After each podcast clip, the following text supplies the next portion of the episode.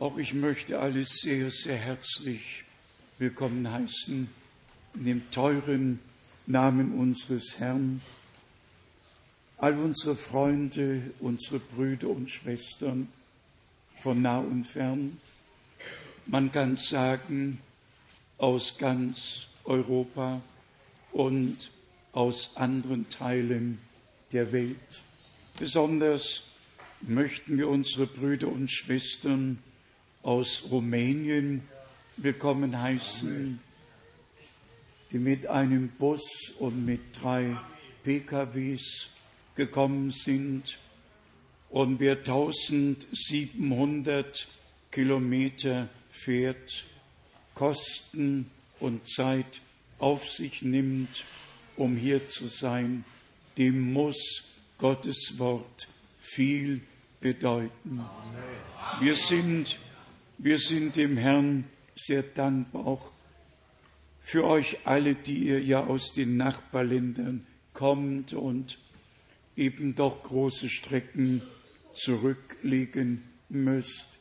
Gott segne euch, er segne uns gemeinsam. Dann haben wir unsere teure Schwester Renate Schanz, geborene Fleck, heute hier aus Flagstaff, Arizona.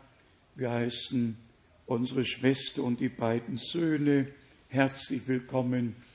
Und dann auch besonders alle, die heute zum ersten Mal hier sind, haben wir Brüder und Freunde, die heute zum ersten Mal hier sind, dann steht doch eben auf. Steht doch eben auf, dass wir sehen, Herzlich willkommen. Gott, der Herr, segne euch in unserer Mitte. Herzlich willkommen. Gott segne euch. Herzlich willkommen. Gott segne aus dem Reichtum seiner Gnade. Dankeschön. Dann habe auch ich Grüße abzugeben von vielen Brüdern, auch von nah und fern, aus ganz Afrika, bis nach Kapstadt, Johannesburg und Kinshasa und Nairobi und die verschiedenen Länder und Städte. Gott möge segnen. Dann Grüße aus Chile in besonderer Weise sind alle mit uns und dem Herrn innig verbunden. Grüße von Bruder Etienne Genton, Grüße von Bruder Graf, Grüße von nah und fern.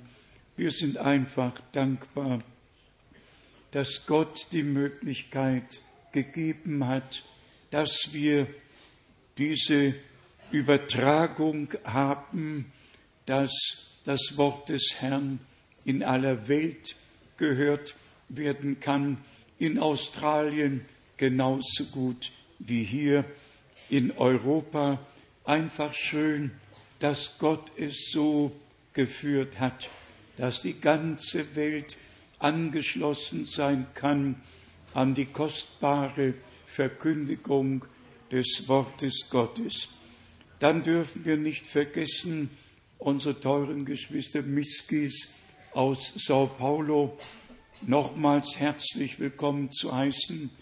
Wo seid ihr? Gott segne euch in unserer Mitte. Der Herr segne einfach alle, die hier sind und er segne alle, die angeschlossen sind, die zuhören und alle, die heute hören und dann in Zukunft irgendwann hören werden. Das Schöne ist, dass Gottes Wort immer aktuell ist und es gibt Brüder, es gibt Brüder, die mich daran erinnern, dass wir schon in den 60er Jahren auch über Radio Luxemburg das Wort verkündigt haben.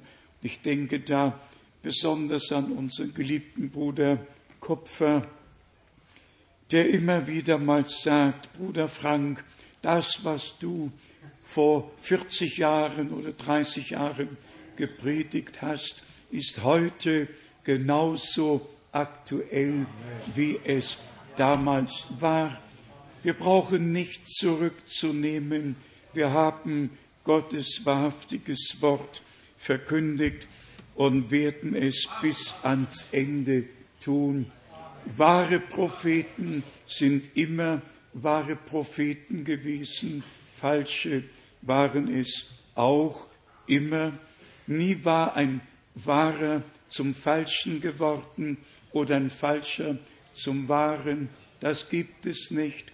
Gott hat Männer erwählt, die als Gefäße ihm zur Verfügung standen, durch die er selber reden konnte. Wir haben das prophetische Wort und dann hat er die Apostel persönlich berufen und hat sie beauftragt. Und wir haben noch heute das kostbare Wort. Das, was Paulus damals geschrieben hat, ist heute so aktuell wie vor 2000 Jahren. Was Petrus geschrieben hat, ist heute so aktuell wie damals. Die Offenbarung des Johannes, die Offenbarung Jesu Christi ist heute, ich möchte fast wagen zu sagen, aktueller, als sie vor 2000 Jahren war. Denn damals war das alles noch in Zukunft und es wurde ja dem Johannes gesagt, ich will dir zeigen, was in Zukunft geschehen soll. Nun ist die Zukunft Gegenwart geworden und wir dürfen, wir dürfen es alles sehen und aus Gnaden miterleben und ein Teil an dem haben, was Gott gegenwärtig tut. Einfach alles Gnade und nochmals Gnade. Wir haben in den Liedern bereits zum Ausdruck gebracht, was uns bewegt und was unser Herzenswunsch ist, dass in unserer Mitte und auf der ganzen Erde eine Atmosphäre unter den Gläubigen entsteht, dass wir tatsächlich ein Herz und eine Seele werden und der Geist Gottes ausgegossen werden kann und dass der Herr zu seinem Recht mit uns und durch uns alle aus Gnaden kommen könnte. Wir glauben, dass es geschehen wird, weil Gott es verheißen hat. Beides ist in der Schrift verheißen, der Frühregen sowohl wie der Spätregen, der Frühregen, der geschieht zur Aussatzzeit, der Spätregen direkt zur Erntezeit. Und so glauben wir, dass Gott das eine eingelöst hat und das zweite einlösen wird. Brüder und Schwestern, auf Gott und Gottes Wort können wir uns verlassen. Wohl dem Menschen, der glauben kann, was die Schrift sagt und wie es die Schrift sagt. Im Propheten Jesaja 55 haben wir alle Vers 3 mitgelesen. Ich möchte den letzten Teil von Vers 2 noch dazu nehmen. Jesaja 55, den letzten Teil von Vers 2. Hört doch auf mich, so sollt ihr Gutes zu essen haben und laben soll sich eure Seele an fetter Speise. Und damit das geschehen kann, steht in Vers 3, leiht mir euer Ohr. Brüder und Schwestern, erfasst es einmal für allemal. Gebt acht, wem ihr euer Ohr leiht. Gebt acht, wer es ist, der zu euch spricht? Was ist sein Motiv? Was will er oder sie dadurch erreichen?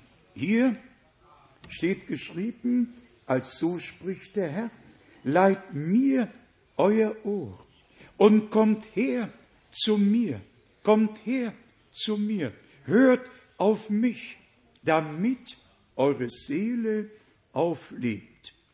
Denn ich will mit euch einen ewigen Bund schließen.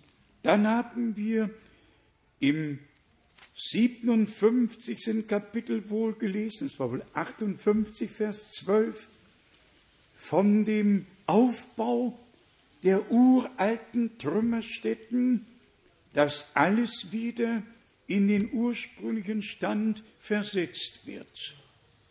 Jetzt aber kommt die Lektion und an der dürfen wir nicht vorbeigehen. Wir haben den ersten Vers aus Jesaja 59 gelesen und der, der tut uns gut. Der tut uns allen gut.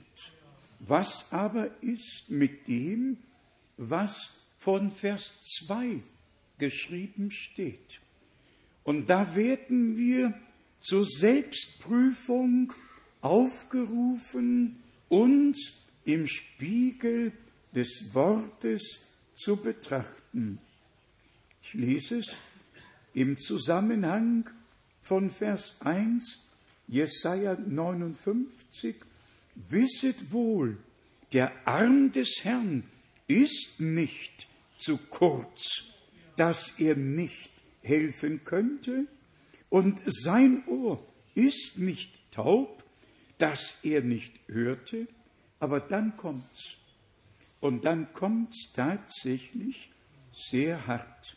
Nein, eure Verschuldungen bilden eine Scheidewand zwischen euch und eurem Gott. Das ist ein sehr, sehr ernstes Wort. Und eure Sünden haben sein Angesicht vor euch verhüllt. Wer kann's ertragen? Wer kann das überhaupt anhören, wenn Gott der Herr eine solch ernste Sprache mit uns spricht? Eure Verschuldungen sind es, die eine Scheidewand zwischen mir und euch bilden. Eure Sünden haben verursacht, dass ich mein Angesicht vor euch verhüllt habe, dass ich nicht gehört habe.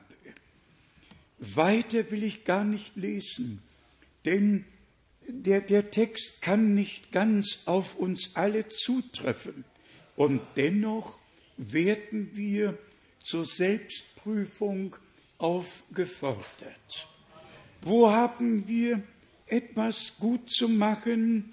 Wo haben wir um Vergebung zu bitten? Was haben wir dem Herrn oder auch einander zu sagen, zu beklagen?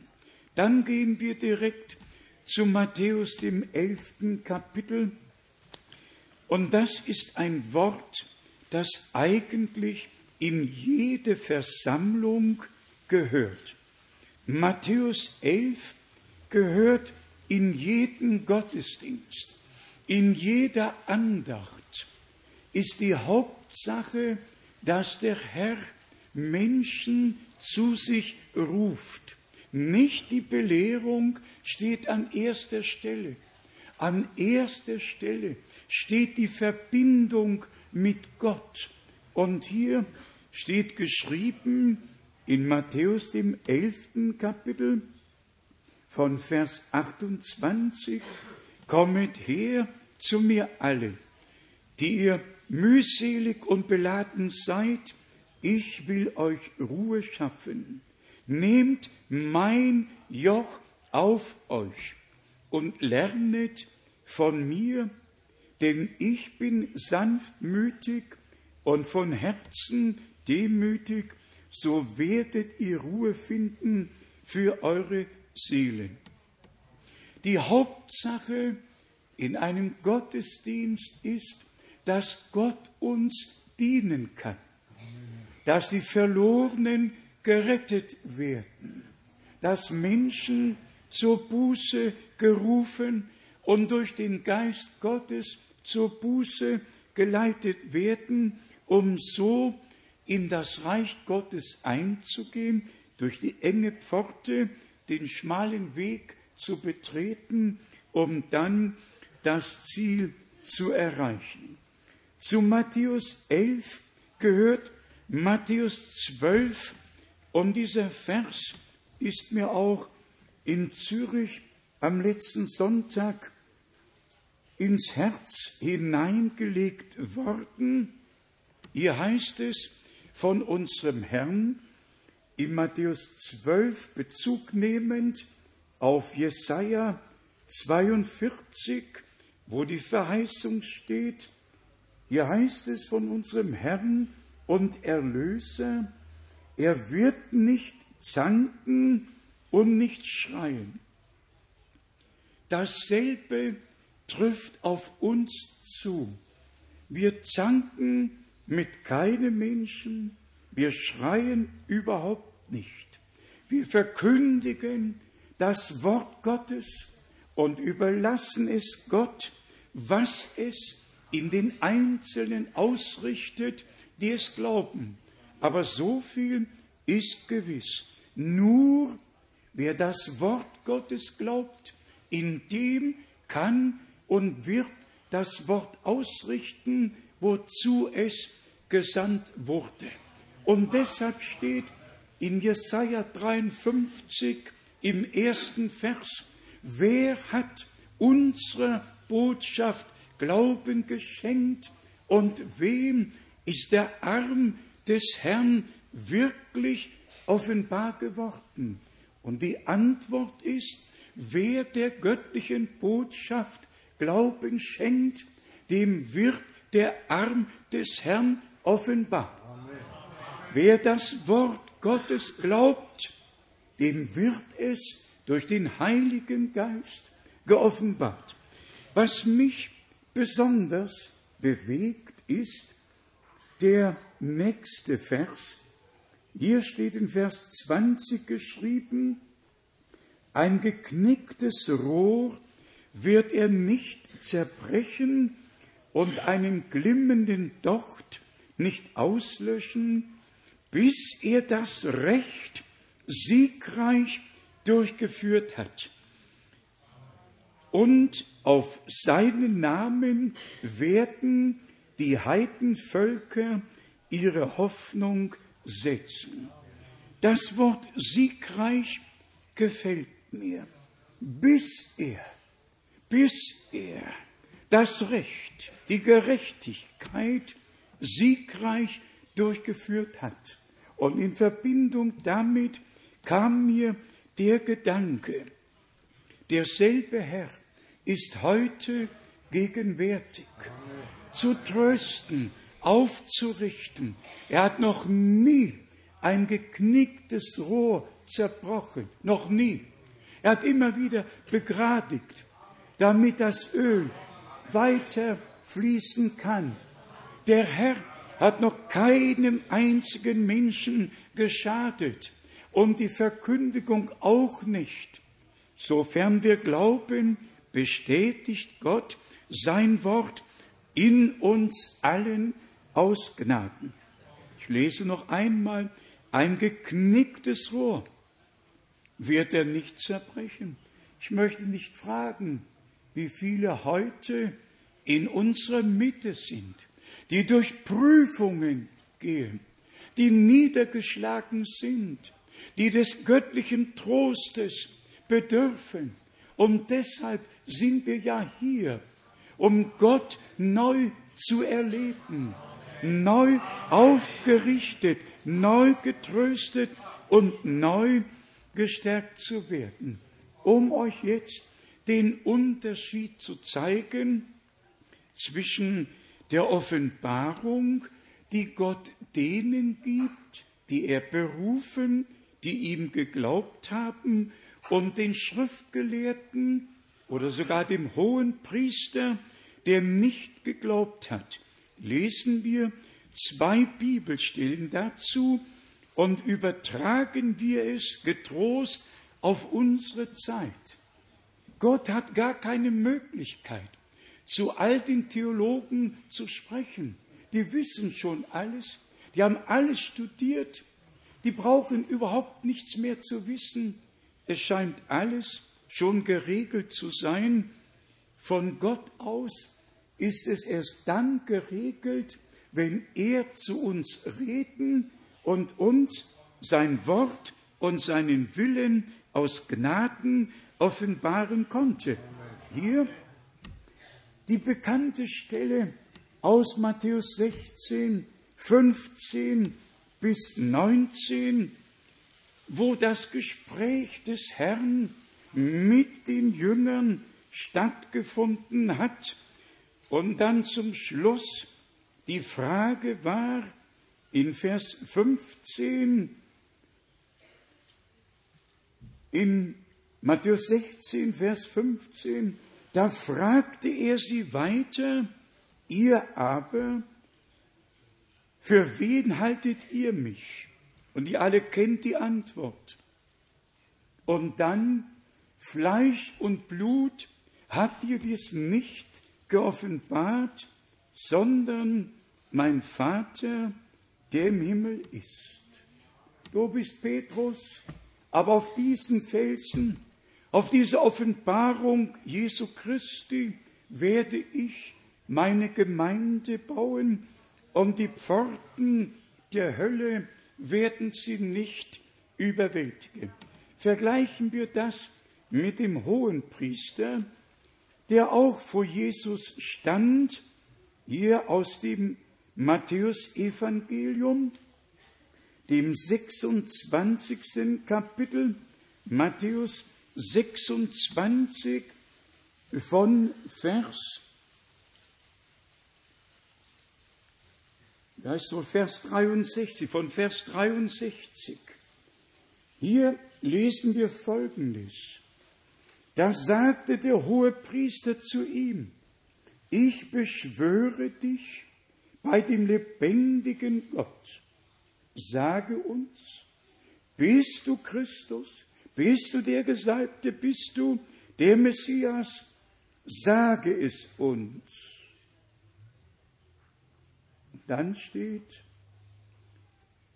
da gab Jesus ihm zur Antwort, ja, ich bin es. Doch ich tue euch kund, von jetzt an werdet ihr den Menschensohn zu Rechten der Macht sehen und kommen auf Wolken des Himmels. Und wisst ihr, was danach geschah? Danach kam keine Offenbarung, sondern der hohe Priester zerriss seine Kleidung. Hier steht es geschrieben. Da zerriss der hohe Priester seine Kleider und sagte, er hat Gott gelästert. Man führe sich vor Augen, derselbe Herr spricht mit seinen Jüngern und die Antwort war, du bist Christus, der Sohn des lebendigen Gottes. Fleisch und Blut hat dir das nicht geoffenbart, sondern mein Vater im Himmel.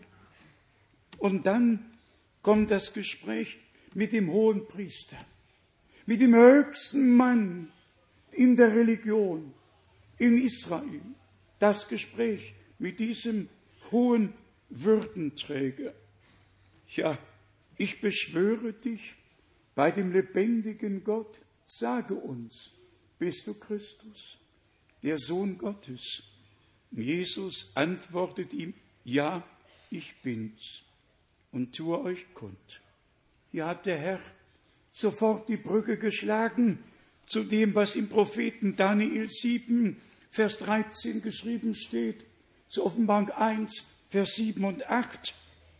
Für den Mann, der die Schrift kannte und andere belehrte, war das zu viel. Er zerriss seine Kleider und sagte, dieser Mann habe Gott gelästert und er ist des Todes schuldig. Führt euch die beiden Beispiele vor Augen. Derselbe Herr, derselbe Heiland. Da die Jünger, da die Apostel, zu denen der Herr doch gesagt hat, euch ist es gegeben, die Geheimnisse des Reiches Gottes zu wissen.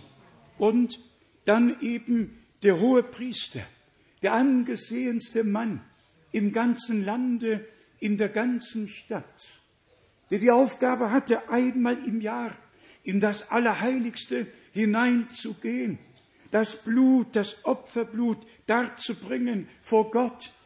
Der Mann, der eigentlich im Auftrage Gottes zu handeln bestimmt war. Und siehe da, als die Zeit erfüllet ward und der Vorhang im Tempel zerreißen sollte, stellt sich unser Herr diesem hohen Priester vor und sagt, wer er ist. Ja, ich bin's.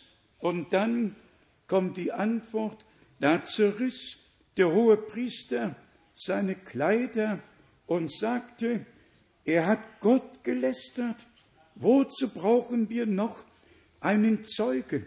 Und hört, was dann folgte. Das tut weh. Jetzt habt ihr selbst die Gotteslästerung gehört. Überlegt mal für einen Augenblick.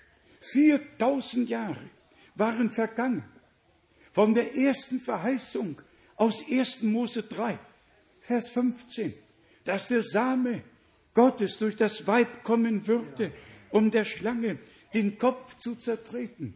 Der gesamte Inhalt des Gottesdienstes, der Opfer, der Psalmengesänge, alles und nochmal alles hatte nur einen Sinn, nämlich, dass die Verheißung Erfüllung fände und der Messias kommen würde.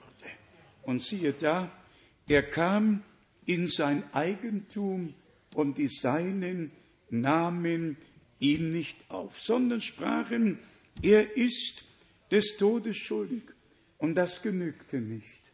Brüder und Schwestern, hier kommen uns die Tränen. Das heißt hier in Vers 47, hierauf spielen sie ihm ins Gesicht und schlugen ihn mit Fäusten. Andere gaben ihm Backenstreiche und sagten, Weissage uns, Christus, wer es ist, der dich geschlagen hat. Es genügte nicht, dass sie ihn abgelehnt haben. Sie haben ihn angespielt, geschlagen, verhöhnt. Ihn, den Retter, die einzige Hoffnung, die einzige Rettung, angespielt, geschlagen, der Gotteslästerung schuldig gesprochen. Brüder und Schwestern, kommen wir auf unsere Zeit und auf das, was Gott uns verheißen hat. Sagt mir, wer einer größeren Verleumdung und Lästerung preisgegeben worden war im Laufe der ganzen Jahre, wie wir in dieser Zeit. Und was ist es? Die Menschen verstehen es nicht. Sie wenden sich an ihre Priester, an die hohen Priester, an die Würdenträger und wollen dort die Antwort haben.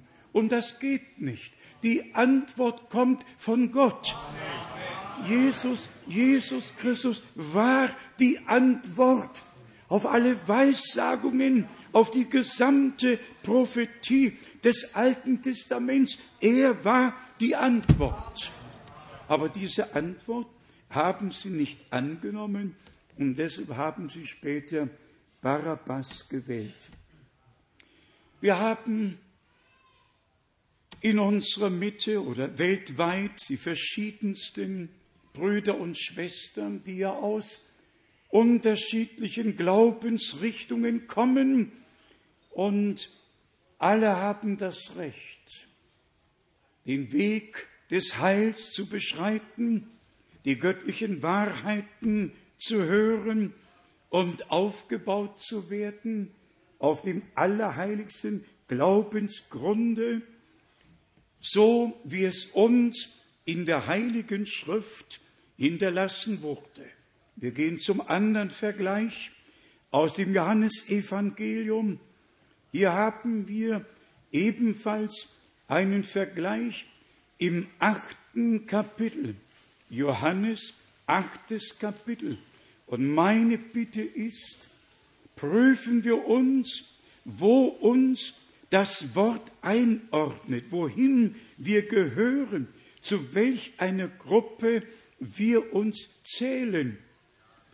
Im Johannesevangelium im achten Kapitel lesen wir von Vers 30, und zwar von denen, die gläubig geworden sind. Johannes Evangelium, achtes Kapitel von Vers 30. Als er das sagte, kamen viele zum Glauben an ihn. Die Volksmenge, die ihn hörte und das, was er sagte, aufnahm und glaubte, sie haben ihm Gehör geschenkt. Dann heißt es hier weiter, nun sagte Jesus zu den Juden, die an ihn gläubig geworden waren, wenn ihr in meinem Worte bleibt, so seid ihr in Wahrheit meine Jünger. Das Bleiben im Wort ist das Allerwichtigste. Und wir werden es bis ans Ende der Zeit immer wieder neu betonen. Jede Deutung trennt uns von Gott. Jede Deutung hat Gift in sich. Jede Deutung zerstört. Jede Deutung bringt den Tod, wie die erste Deutung es getan hat im Garten Eden. Und deshalb können wir keine Deutung dulden, wirklich nicht. Das ist nicht unser Hobby, dass wir Gottes Wort verkündigen, sondern ein göttliches Muss, eine göttliche Sendung, ein göttliches Mandat, das wahre, klare Wort Gottes zu verkündigen. Und wir können nichts anderes dulden und stehen lassen. Hier haben wir den Schlüssel.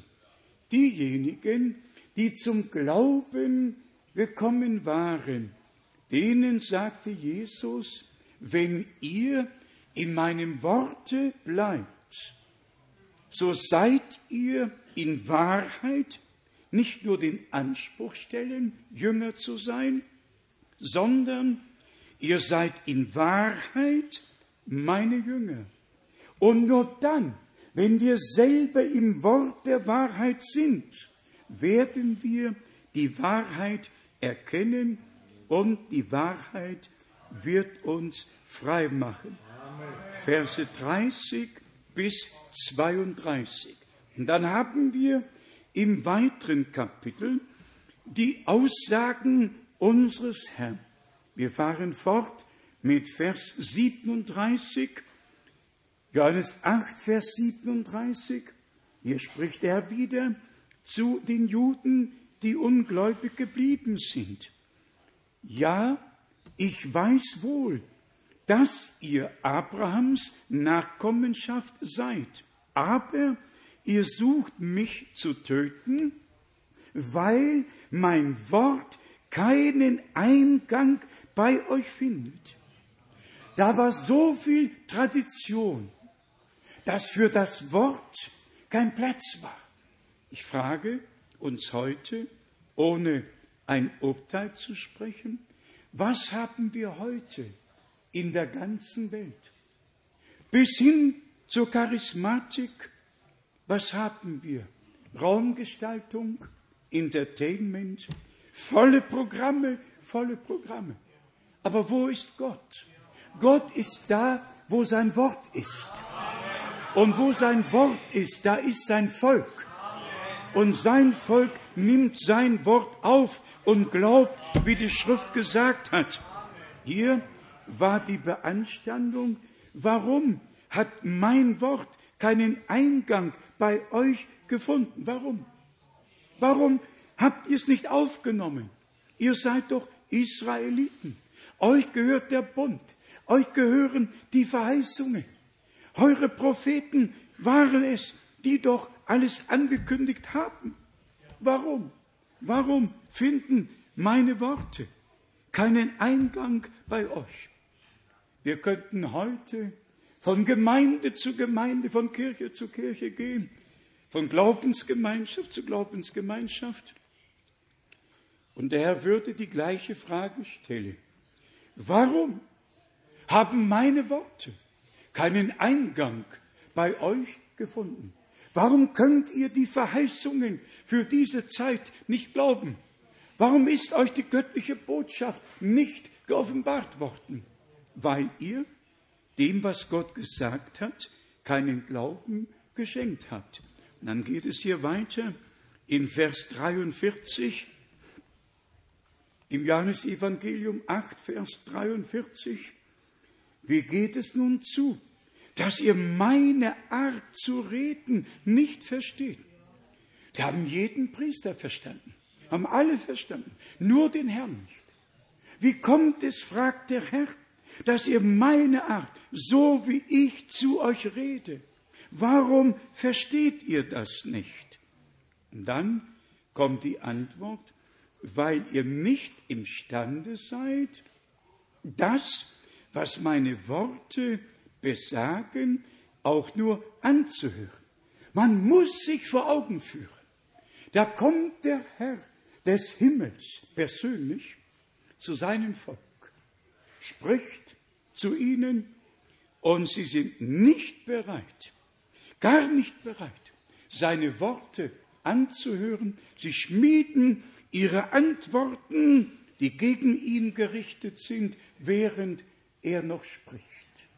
Und so hat das Wort keinen Anklang gefunden, keinen Eingang gefunden und sie haben das Heil von sich gestoßen.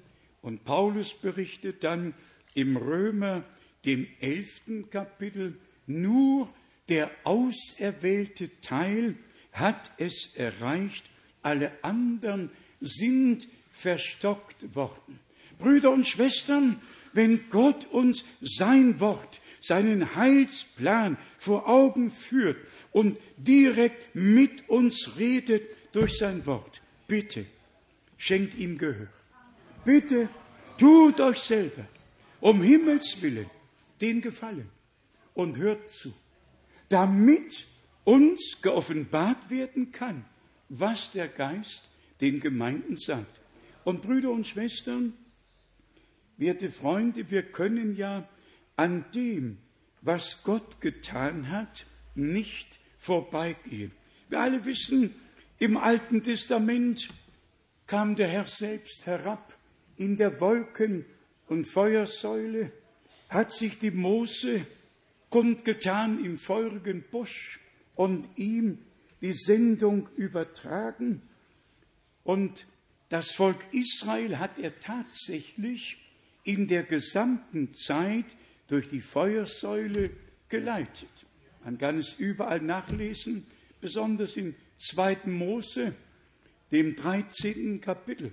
Aber das lese ich jetzt aus einem ganz bestimmten Grunde, um uns allen noch einmal deutlich zu sagen, dass derselbe Herr sich in unserer Zeit genauso geoffenbart hat, um uns den Weg zu zeigen, den Weg zu erleuchten. Hier im zweiten Mose, zweiten Mose, 13. Kapitel. Hier können wir die Verse lesen, 2. Mose 13 von Vers 20. So brachen sie dann von Sukko auf und lagerten sich in Etham am Rande der Wüste. Und jetzt kommt's. Der Herr aber zog vor ihnen her bei Tage in einer Wolkensäule, um ihnen den Weg zu zeigen, und nachts in einer Feuersäule, um ihnen zu leuchten, damit sie bei Tag und bei Nacht wandern können. Nicht wich die Feuersäule bei Tage und nicht die Feuer Wolkensäule bei Tage und die Feuersäule bei Nacht äh, von der Spitze des Zuges.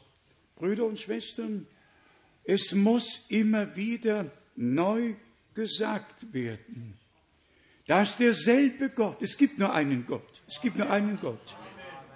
Ich möchte heute nicht näher darauf eingehen, aber am Mittwoch, den 13. Juni, ist im Vatikan ein Vortrag gehalten worden über die Trinität. Ist im Internet, kann nachgelesen werden.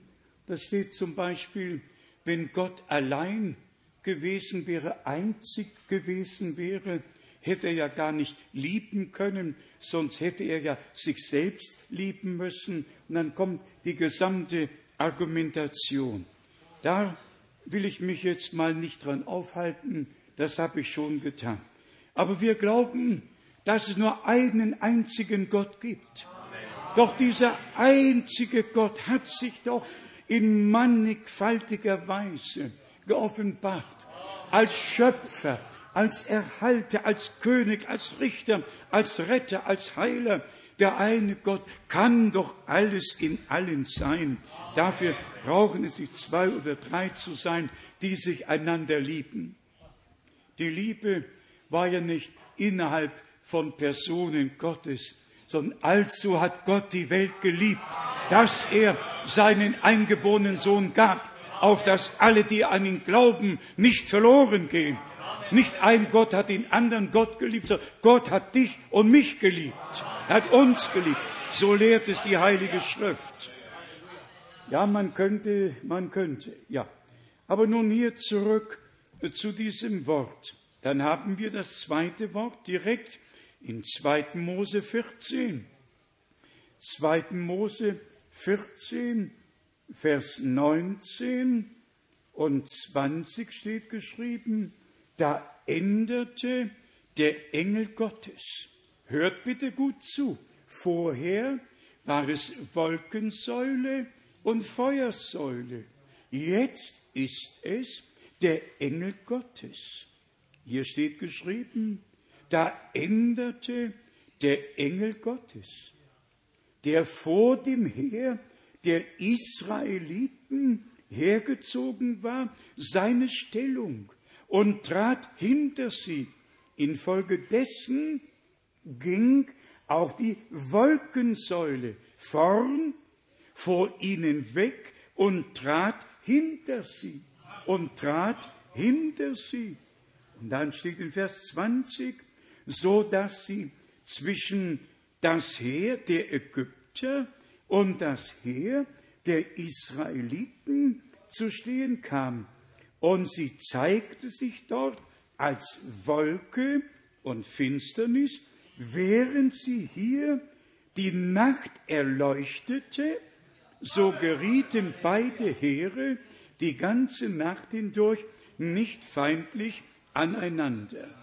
Brüder und Schwestern, es muss gesagt werden. Und wenn wir es nicht tun, es wird sonst niemand anders tun. Wir müssen einfach sagen, dass Gott auch in unserer Zeit eine Berufung ausgesprochen hat, weil er eine Verheißung einlösen musste. Und das ist immer der Punkt. In den Tagen Moses hat Gott die Verheißung eingelöst, die er in 1. Mose 15, Vers 13 gegeben hat. Nach 400 Jahren werde ich deine Nachkommen aus der Knechtschaft herausführen. Als die Zeit erfüllt ward, als die Verheißung eingelöst werden sollte und wurde, geschah es. Da geschah das Übernatürliche hier auf Erden und Mose bekam seine Berufung und seine Sendung. Wir haben es geschrieben, wir haben es gesagt. Bei der Berufung Bruder Brennims wurde ihm gesagt, wie Mose zwei Zeichen gegeben wurden, so werden dir zwei Zeichen gegeben werden. Das glaube ich. Ich habe es von den Lippen des Mannes gehört. Und Gott hat es doch nicht nur tausendmal, sondern zigtausende Male bestätigt.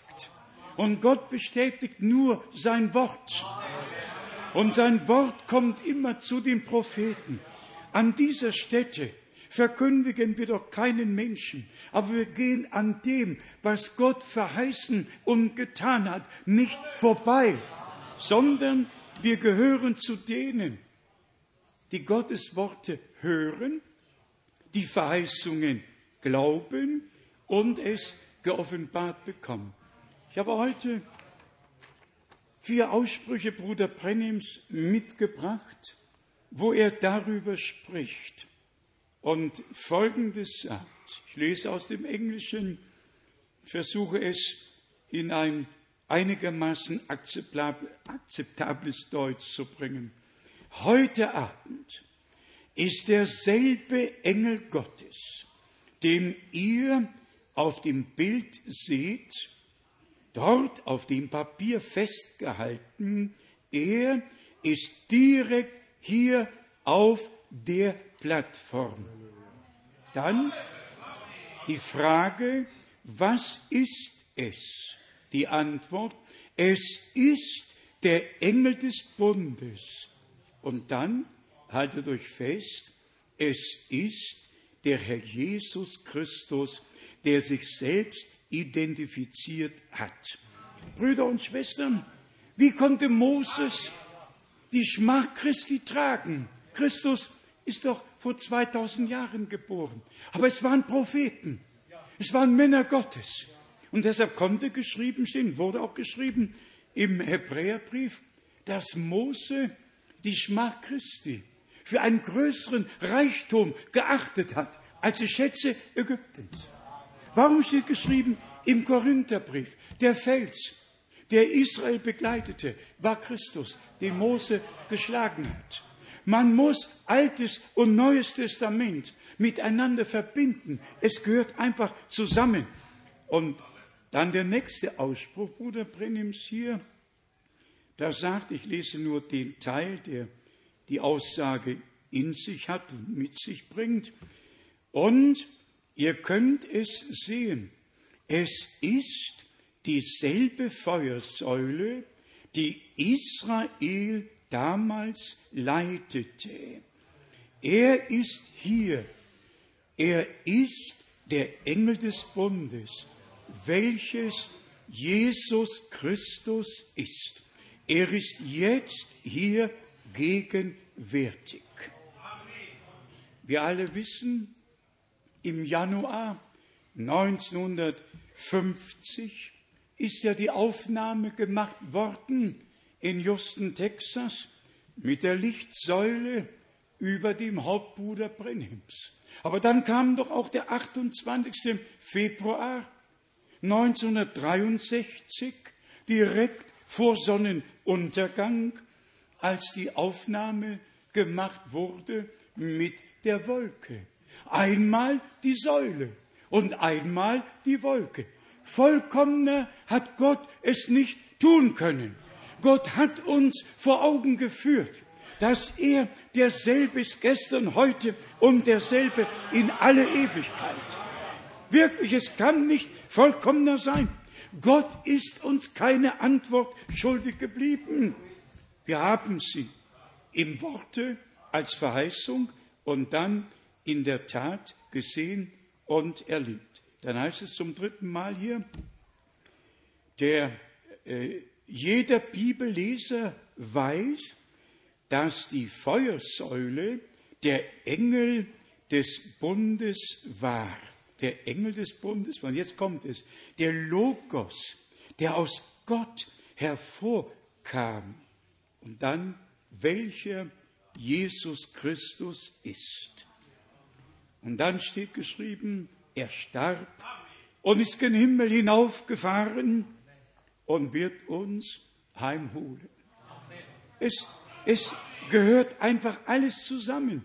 Und noch einmal sagt Bruder Brennim hier, nun, heute Abend ist er hier gegenwärtig. Er ist derselbe gestern, heute und derselbe in Ewigkeit. Brüder und Schwestern, wir haben es mit Gott zu tun. Aber so wie wir im Johannesevangelium gelesen haben, das Wort muss Eingang finden. Das Wort muss Eingang finden. Wie oft haben wir es gesagt? Wenn wir dem Herrn unsere Aufmerksamkeit nicht schenken, ja, warum sollte er zu uns reden? Wenn ich mich abwende und ihr zu mir sprechen möchtet, ja, was dann? Nein, wir danken Gott, dass wir die Tage der Bibel am Ende der Gnadenzeit noch einmal neu erleben dürfen, dass Gott sein Wort gesandt hat, um uns gesund zu machen.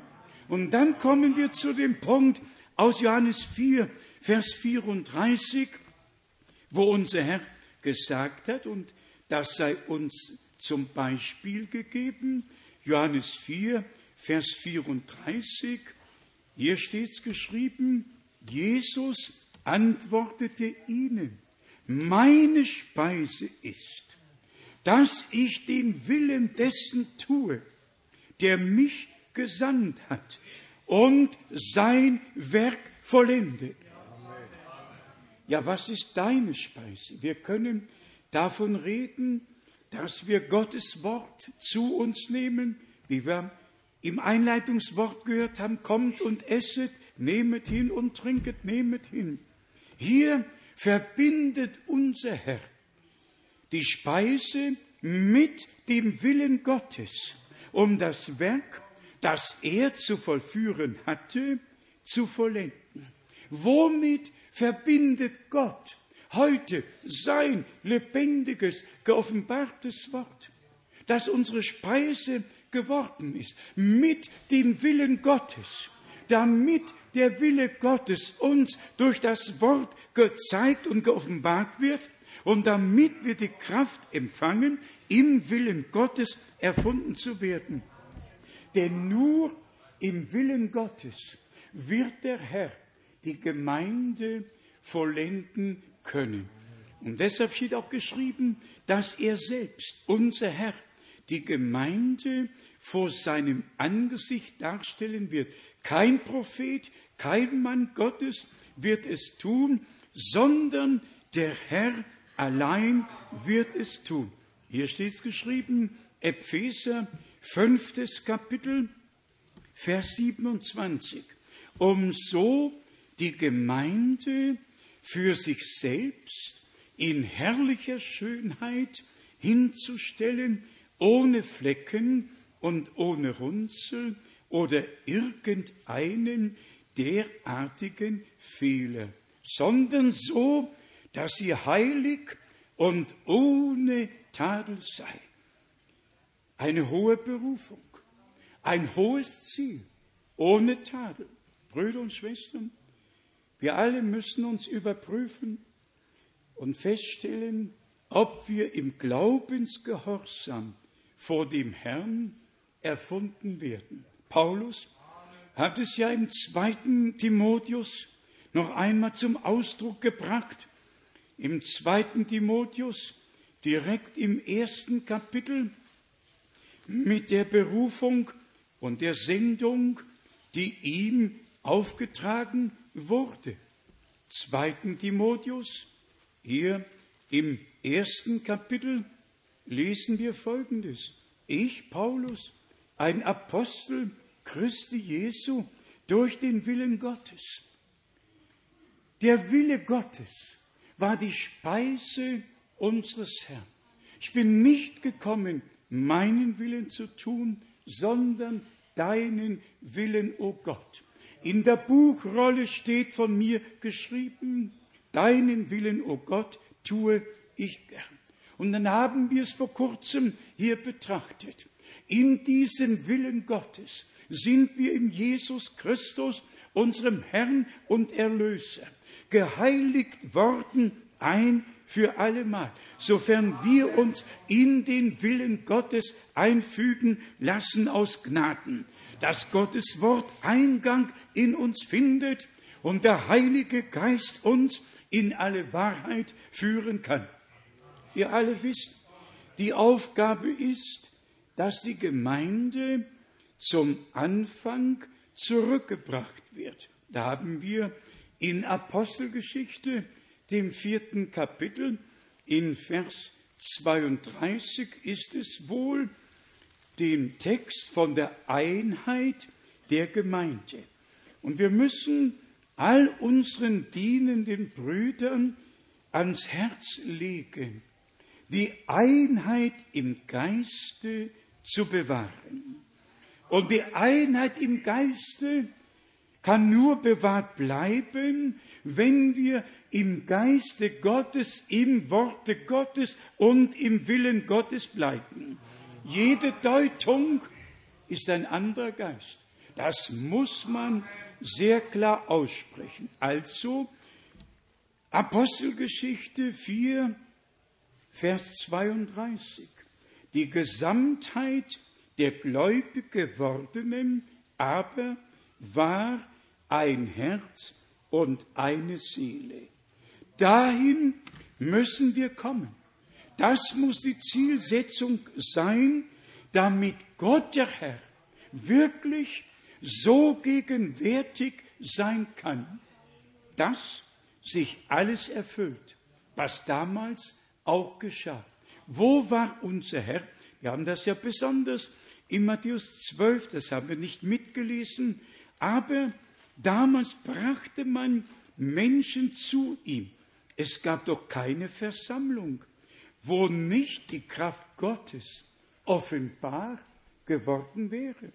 Wir haben in Matthäus 12 die Verse 19 und weiter gelesen, aber hier in Vers 15 steht in Matthäus 12, als Jesus das erfuhr, zog er sich von dort zurück und es zogen ihm viele nach, die er alle heilte, die er alle heilte. Und dann steht in Vers 17, so sollte sich das Wort des Propheten Jesaja erfüllen, der da sagt, siehe, mein Knecht, den ich erwählt habe, und mein Geliebter, an dem mein Wohl und mein Herz hängt und Wohlgefallen an ihm habe, ich habe meinen Geist auf ihn gelegt, dass er das Recht zu den Heidenvölkern hinaustrage.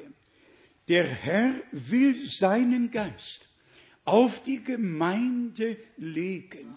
Es muss Realität werden.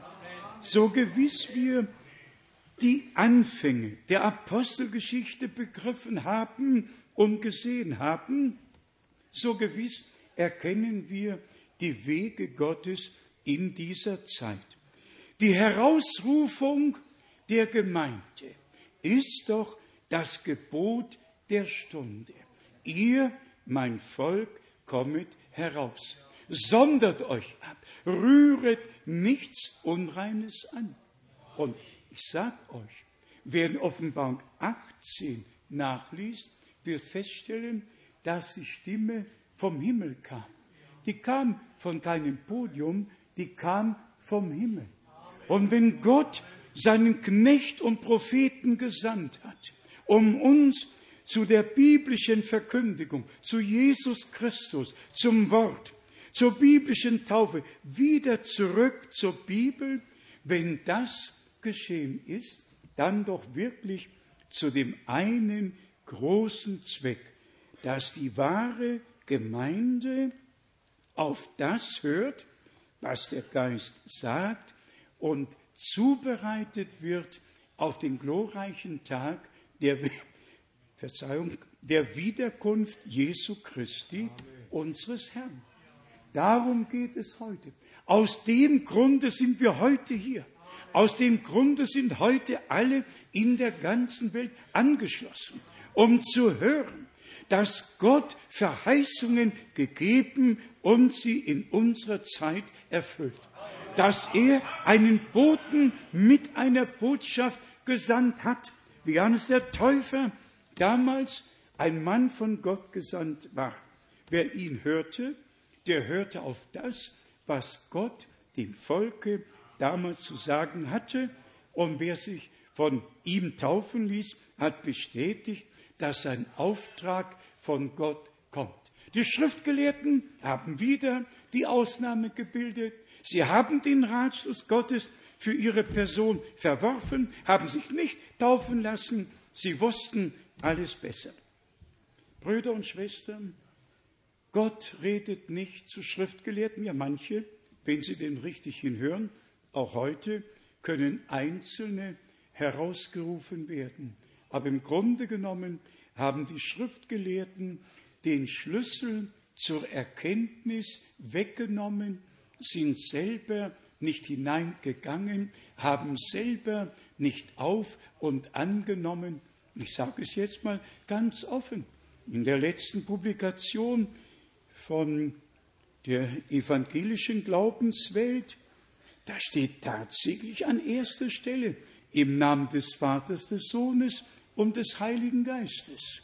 Und dann kann man innerlich erkrimmen und die ganze Welt, die ganze Welt, alle Kirchen, orthodoxen, wer sie alle sind, keine beginnt im Namen Jesu Christi, alle beginnen in gleicher Weise auf der ganzen Erde auf der ganzen Erde.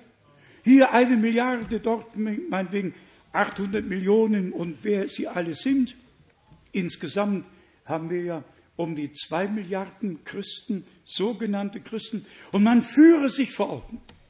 An jedem Sonntagmorgen, bei jeder Handlung, bei jeder Beerdigung, bei allem, was immer gemacht wird, im Namen des Vaters, des Sohnes und des Heiligen Geistes. Und dann frage ich, dann muss ich fragen, Gibt es etwas derartiges in der Bibel? Und dann muss ich sagen, nein, das gibt es nicht. Das muss ich dann sagen. Ja, und dann sind die Leute unzufrieden. Dann sagen sie, Moment mal, alle Kirchen machen es. Mich interessiert doch nicht, was alle Kirchen machen. Auch wenn in dem, in dem, in der Rede am 13., Mittwoch, den 13., der hohe Herr in Rom sagte, ich beziehe mich auf Eusebius von Caesarea.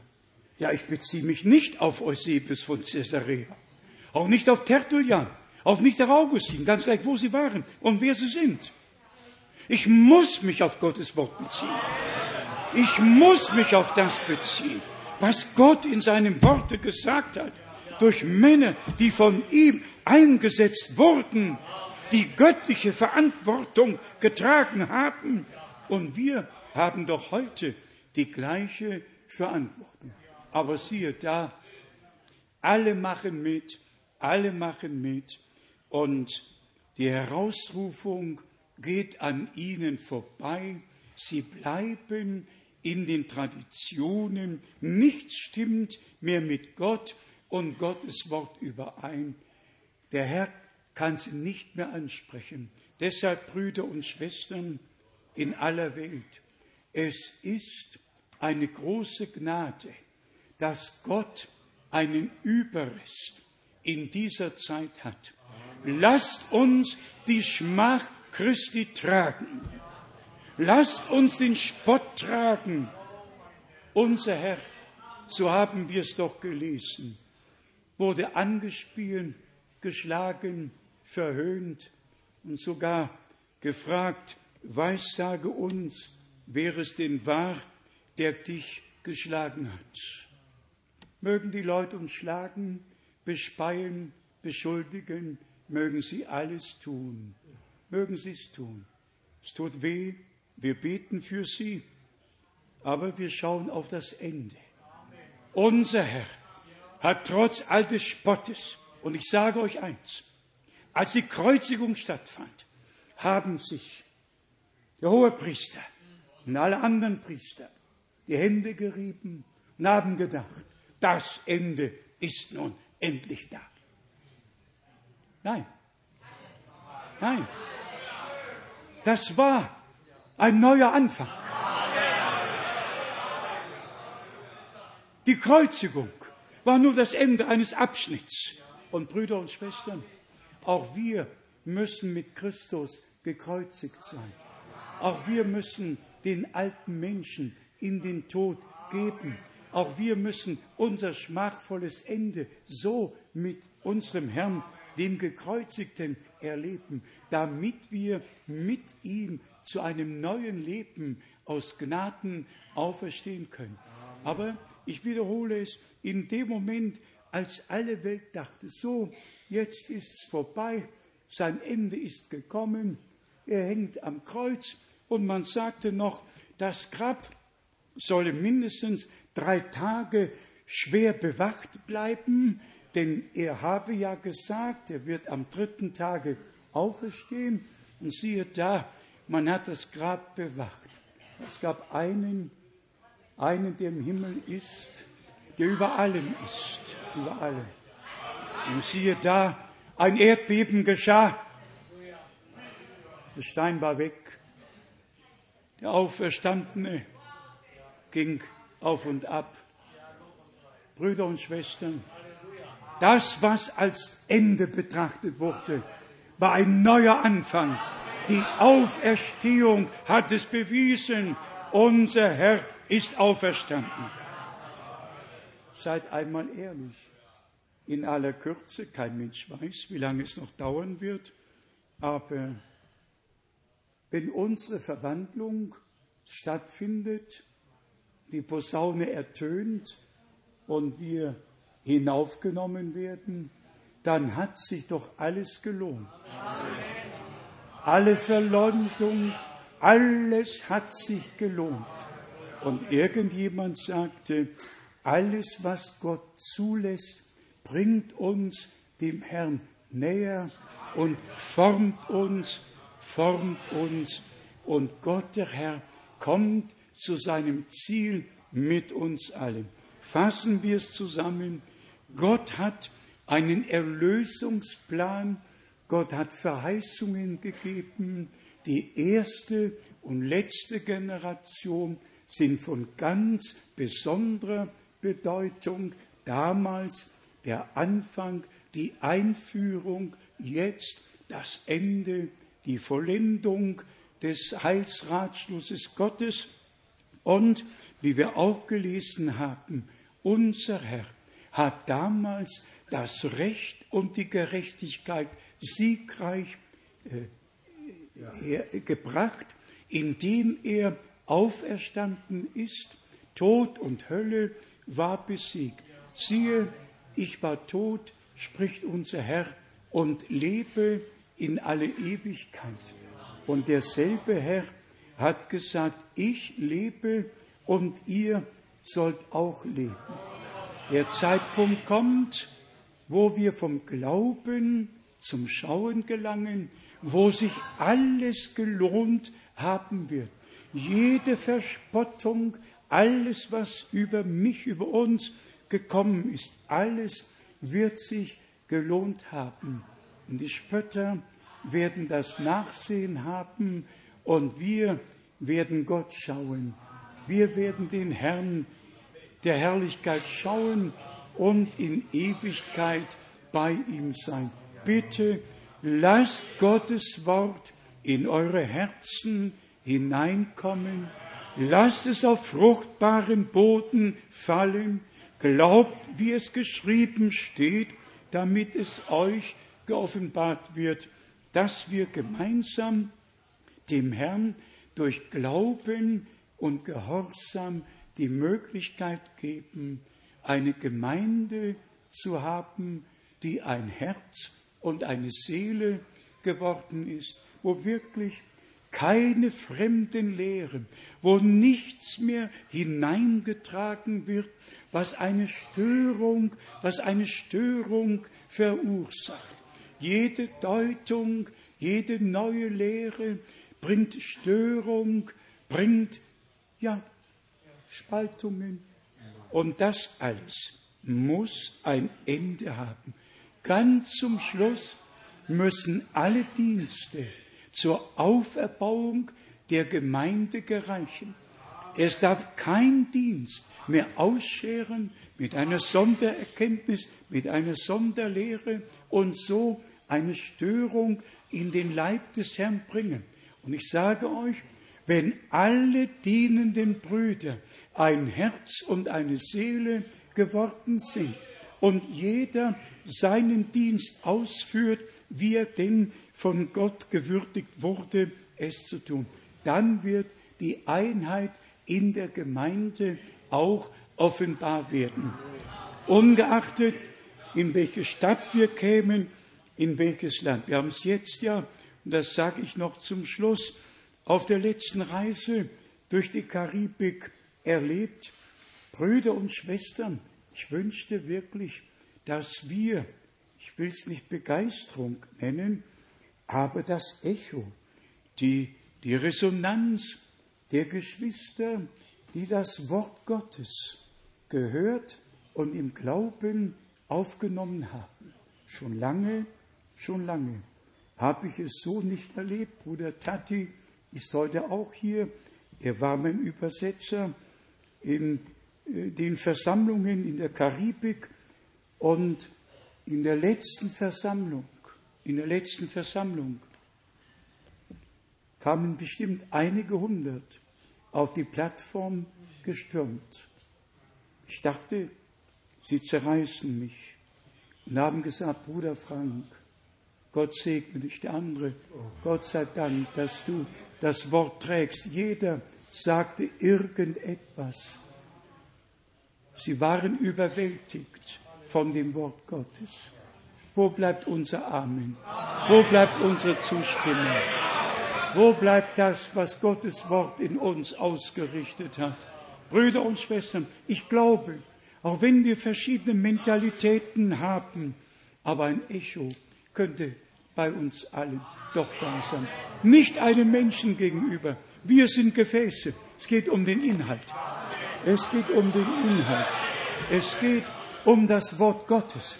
Und wir haben bis heute keine einzige eigen, eigene Lehre gehabt, keine einzige Erkenntnis, gar nichts.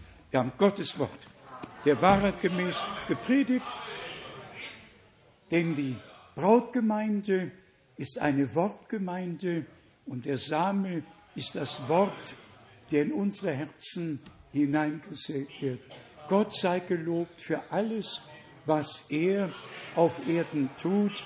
Und wir wünschen allen, in allen Sprachen, in allen Ländern, Gottes reichen Segen, Amen.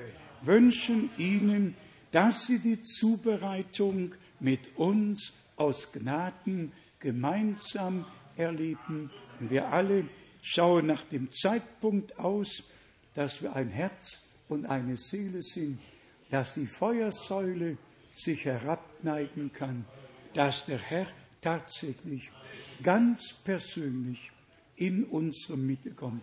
Ein einziges Mal haben wir es hier auf der Plattform vor Jahren erlebt, dass der Herr sich herabgeneigt hat, dass ein Bruder oben vom Balkon, Bruder Van Hees, laut geschrien hat, ich sehe die Feuersäule über der Plattform.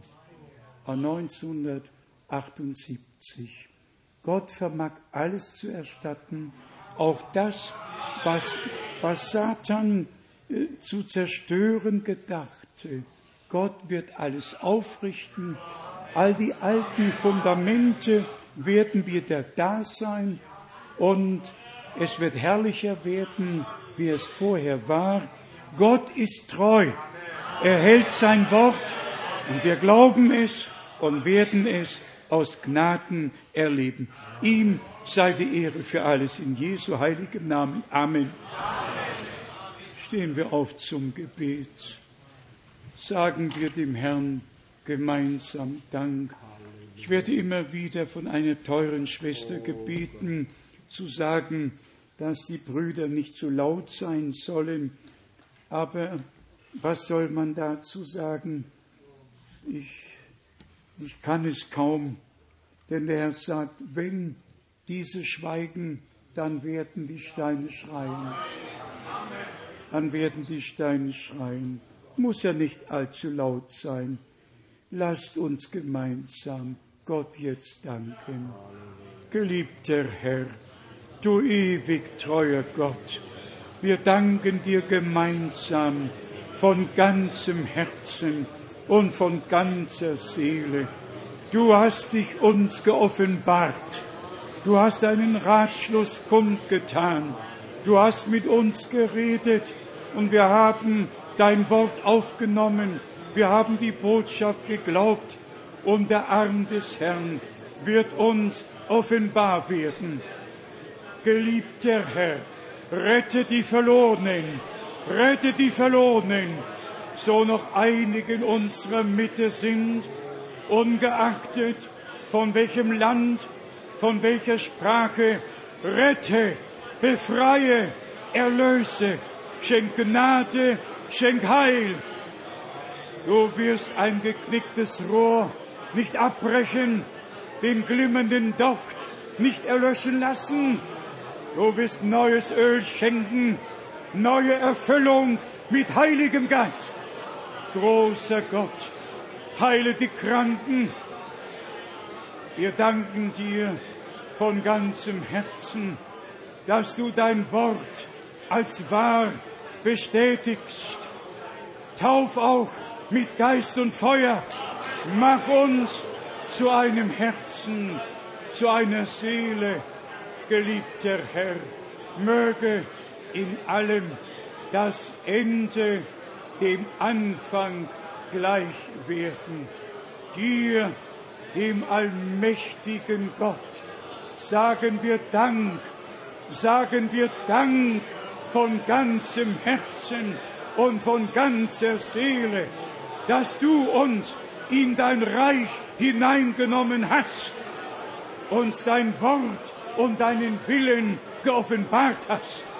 Geliebter Herr, möge die Welt spotten, mögen sie speien, mögen sie böse sein.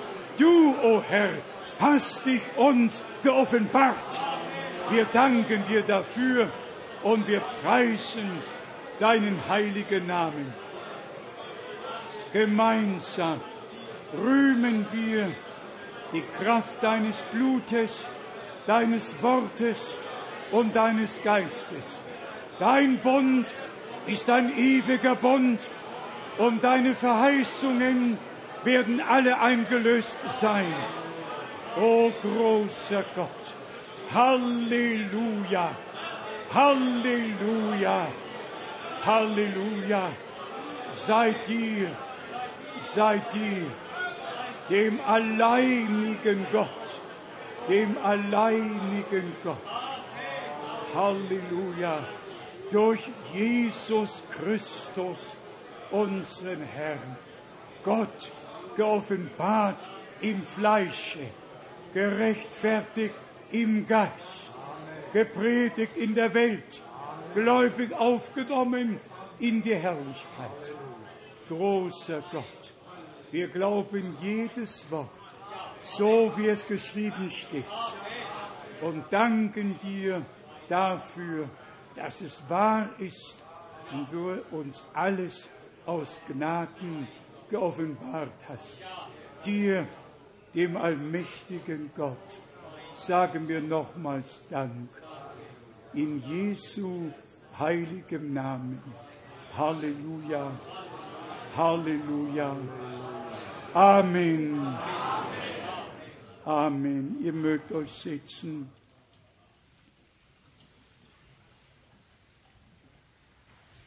Ihr müsst verzeihen, wenn meine Brille manchmal beschlägt, aber das ist einfach auch ganz natürlich. Die gute Nachricht, die wir haben, ist, dass Bruder Ross zu Hause ist, dass Bruder Ross sich wohlfühlt, ich habe auch heute mit ihm gesprochen. Er lässt die ganze Gemeinde herzlich grüßen. Ist noch, ist noch ein bisschen schwach, aber wenn man in ein bestimmtes Alter hineinkommt, dann kann es schon passieren, dass auch eine Heilung nicht auf einen Schlag geschieht, aber sie ist einfach schon geschehen. Sie ist schon geschehen. Und wir haben darum gebeten, dass Bruder Ross zurückkommt, hier auf der Plattform Platz nimmt und mit uns gemeinsam die Segnungen Gottes erlebt. Gott hat unseren geliebten Bruder ein halbes Jahrhundert in mächtiger Weise gebrauchen können.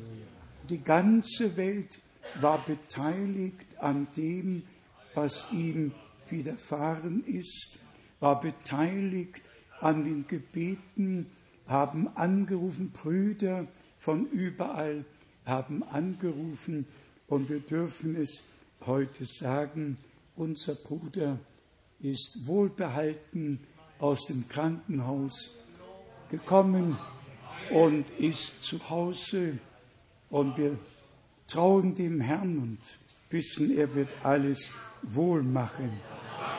Gelobt und gepriesen sei der Herr, unser Gott. Wir haben heute noch eine Frage, ob morgen eventuell Täuflinge sind, Brüder und Schwestern, Freunde, die sich biblisch taufen lassen möchten. Das sei hier in dem Zusammenhang mit Blick auf Mittwoch, den 13. Juni, noch einmal gesagt. Alles, was in der Formel im Namen des Vaters, des Sohnes und des Heiligen Geistes geschieht, ist von unten und nicht von oben. Das muss deutlich gesagt werden. Alle Kartenlegerei, alle Besprechungen, alles und nochmal alles, wird alles in dieser Formel getan. Ihr müsst mal in gewisse Regionen gehen, wie das Vieh in dieser Formel besprochen wird. Und man muss einfach zum Ursprung zurückgehen. Die ersten Jahrhunderte sind ohne die Formel vergangen. Erst als die Heiden in das Christentum hereinkamen und ihren Kopf dazu gebrauchen wollten, Gott zu erklären, und in der Zeit, ich sage es auch immer wieder, warum weiß ich nicht, als das Christentum verstaatlicht wurde, Staatsreligion wurde, dann sind all diese unbiblischen Lehren und Praxisen eingeführt worden und damit muss in der Gemeinde Jesu Christi aufgeräumt werden. Und ich, ich gebiete allen, ich gebiete allen wie Petrus damals und er gebot ihnen, dass sie sich auf den Namen Jesu Christi taufen lassen, ist das, so steht es im letzten Vers in Apostelgeschichte, dem zehnten Kapitel. Ich muss einfach sagen, alle, die noch nicht biblisch auf den Namen des Herrn Jesus Christus getauft wurden, macht dem Bann ein Ende. Löst euch äußerlich und innerlich von allem, was zur babylonischen Gefangenschaft gehört. Kommt einfach heraus in die Freiheit der Kinder Gottes. Auch mit der Taufe. Und jetzt noch einmal die Frage, haben wir Geschwister, die noch nicht biblisch getauft wurden, die sich morgen taufen lassen möchten? Da nicht kurz die Hand mal sehen. Nein, ihr seid schon alle getauft. Dort ist eine Hand. Haben wir noch jemand? Ich kann. Ist das jetzt die nächste Hand? Ja, allgemein finden sich ja immer wieder einige äh, dazu bereit, den Glaubensschritt der Glaubenstaufe zu gehen. Und das kann dann morgen nach der Vormittagandacht geschehen. Ich weiß, es singt der Chor noch ein Lied, wo es unser Bruder, wie machen wir es sonst? Heute hätten wir noch die Zeit. Wo ist der Chormeister? Ist er da? Was mir manchmal ein bisschen leid tut, auch sehr leid tut, ist, dass alle anderen Sprachen nur zuhören und nicht immer alles verstehen. Aber Gott segne euch und ja, mögen doch die Sänger jetzt nach vorne kommen und uns noch ein herrliches Lied singen.